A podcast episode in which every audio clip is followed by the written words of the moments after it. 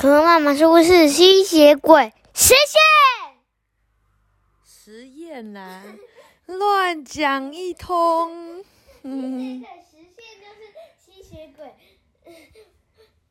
复活然后出来的。啊，这么恐怖？谁是吸血鬼啊？就这样，吸血鬼就附身了。哎，上一集有讲出来他怎么鉴别吗？好像也没有，没有对不对？好，苹果树小女巫，黑色马戏团儿，有啊，有吗？有。文萨比，有没有味道？有没有？哦，你好聪明哦，真的。文萨比纳斯塔丁图萨宾纳比西纳亦庄亦男，上一出版社。怎么样？干嘛？六十一页，根本上还没看这六十一页。吸血鬼实验。第二天一大早，路易斯迫不及待的赶去学校。他们千万不要请病假什么的。他一边骑着脚踏车，一边把这句话念了一百遍。当然，他们又从城市公园里抄近路了，因为这样才能够顺便看一眼月光马戏团。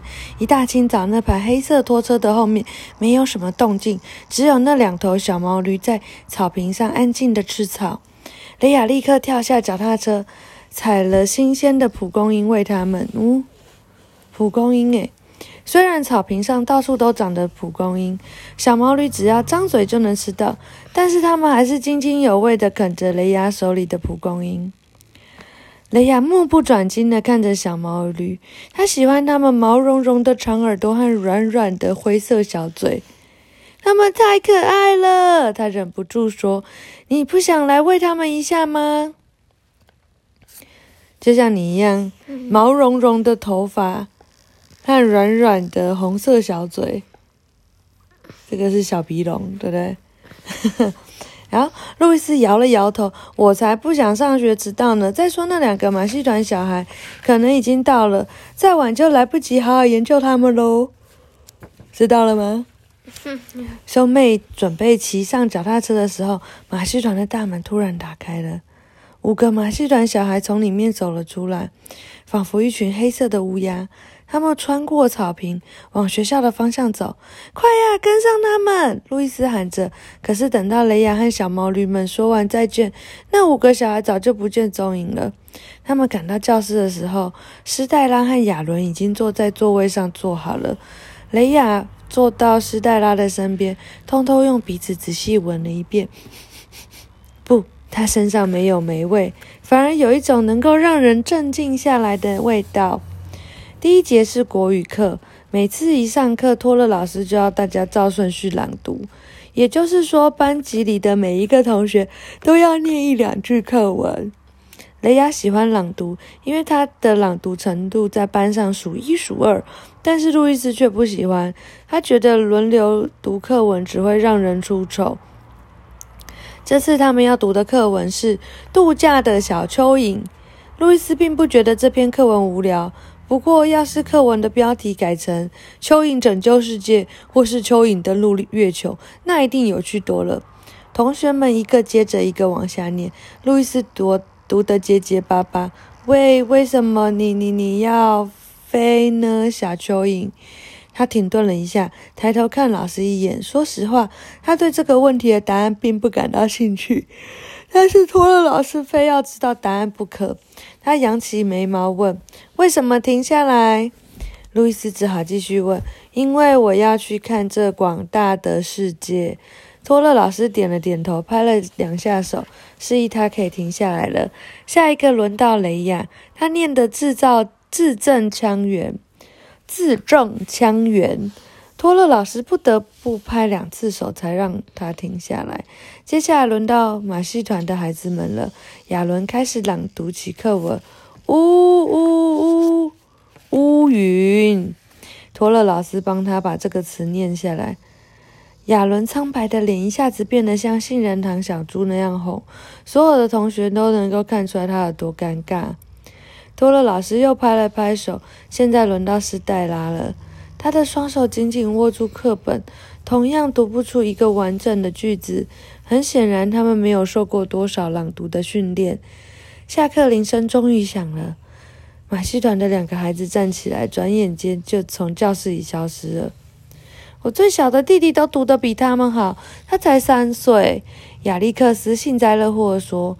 路易斯点点头，但是他们肯定会倒立，还会跳到三公尺高。这些事你最小的弟弟就不会了吧？马戏团的孩子们又到了树荫下集合，小声着聊天着。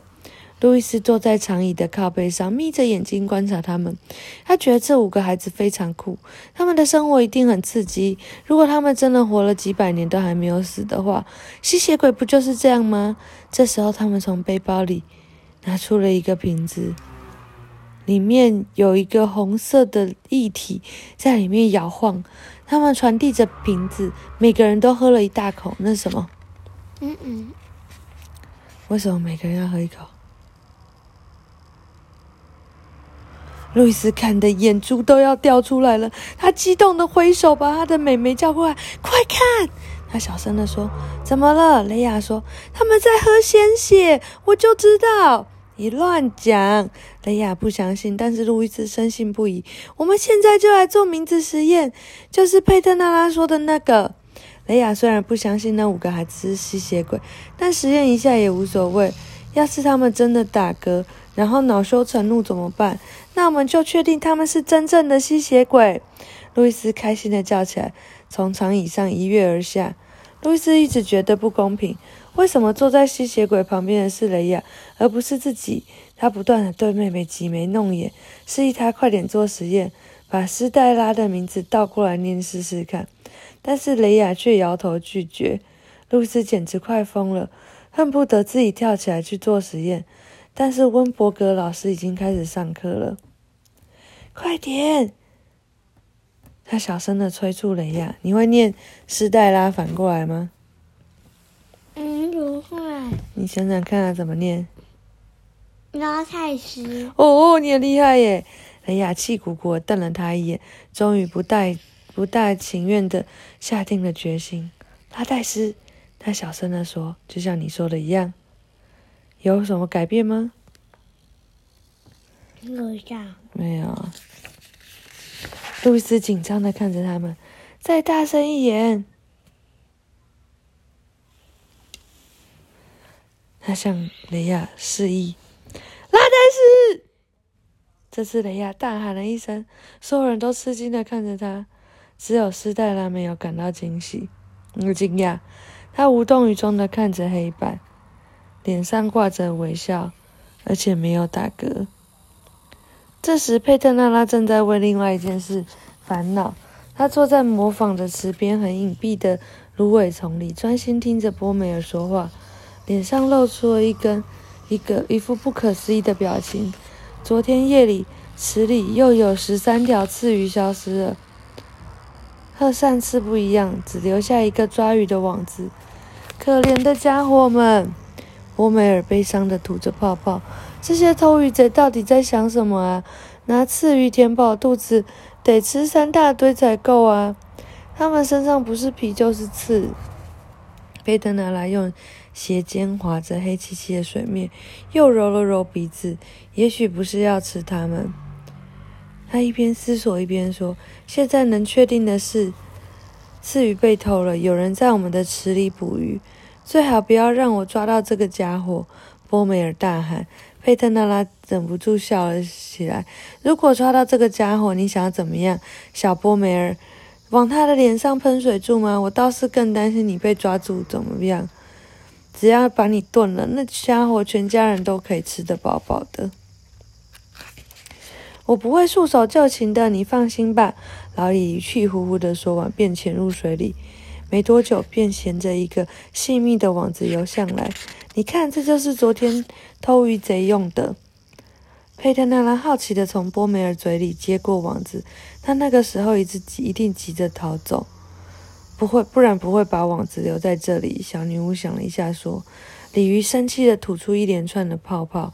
我已经告诉池塘里的所有居民，请他们要小心提防。”佩特纳拉点点头。看来这个偷鱼贼总是在晚上行动。我们最好在这里轮班守夜。我来第，我来值第一个班吧。小女巫下定决心一定要逮住这个讨厌的偷鱼贼。讲完了。会吗？我觉得刚刚好啊。嗯晚安。